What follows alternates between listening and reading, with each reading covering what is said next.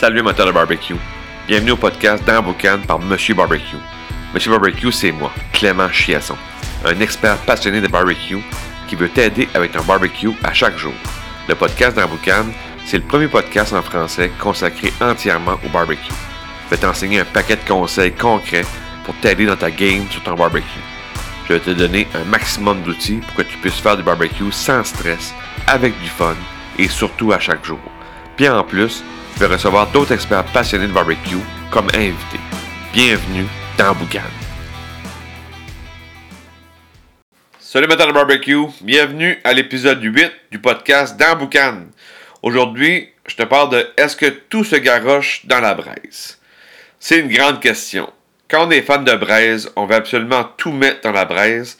Le sentiment d'homme des cavernes est tellement fort, ça peut même nous jouer des tours à l'occasion. Je te dévoile le punch de maintenant.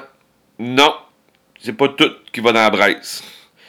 Mais bonne nouvelle, il y a beaucoup de choses qui se font dans la braise au plus grand bonheur des amateurs de barbecue. C'est quoi juste le but de tout mettre dans la braise? Le but, c'est de sceller ton, morceau de viande le plus rapidement possible. La braise, c'est chaud, c'est très chaud. C'est ça qu'on veut. On veut pas sceller la fibre de notre steak pendant 10 minutes. Il faut le sceller le tout en 2 minutes, le plus vite possible. La braise a fait ce boulot-là. La braise va donner une belle croûte sur ton steak, ton filet de porc ou encore tes légumes.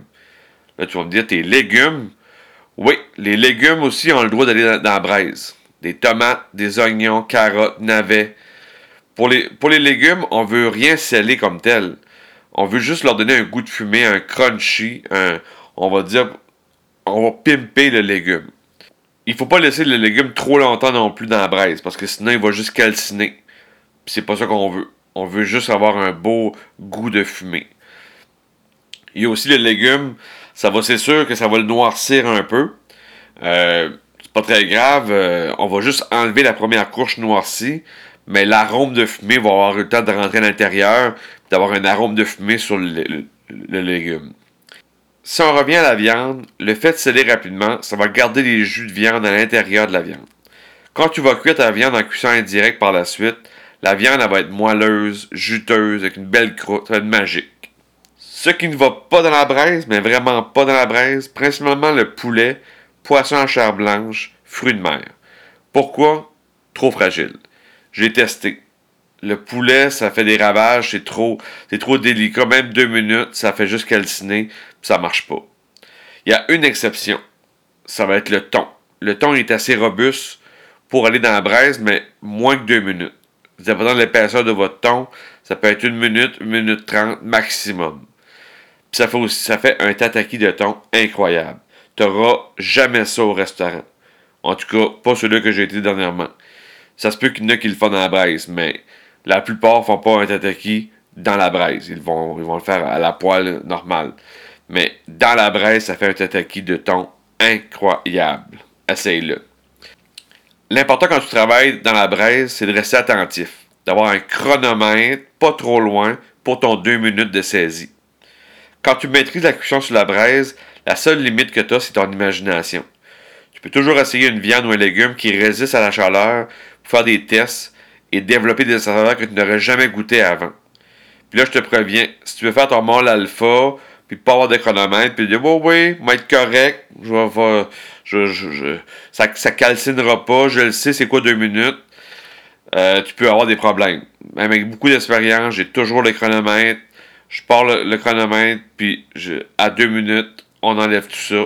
C'est vraiment important. C'est le, le, truc numéro un pour que tu aies du fun à cuisiner dans la braise, puis pas stresser puis pas, puis pas scraper un aliment pour rien.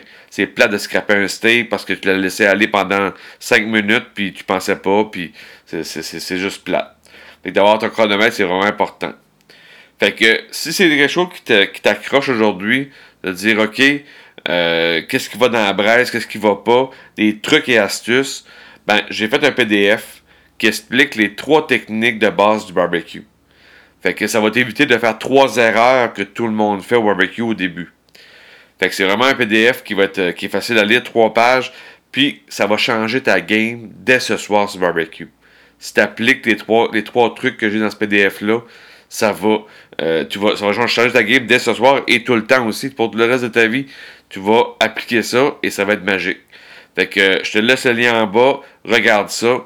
Fait que sur ça, je, te dis barbecue time et on se parle très prochainement. Ciao!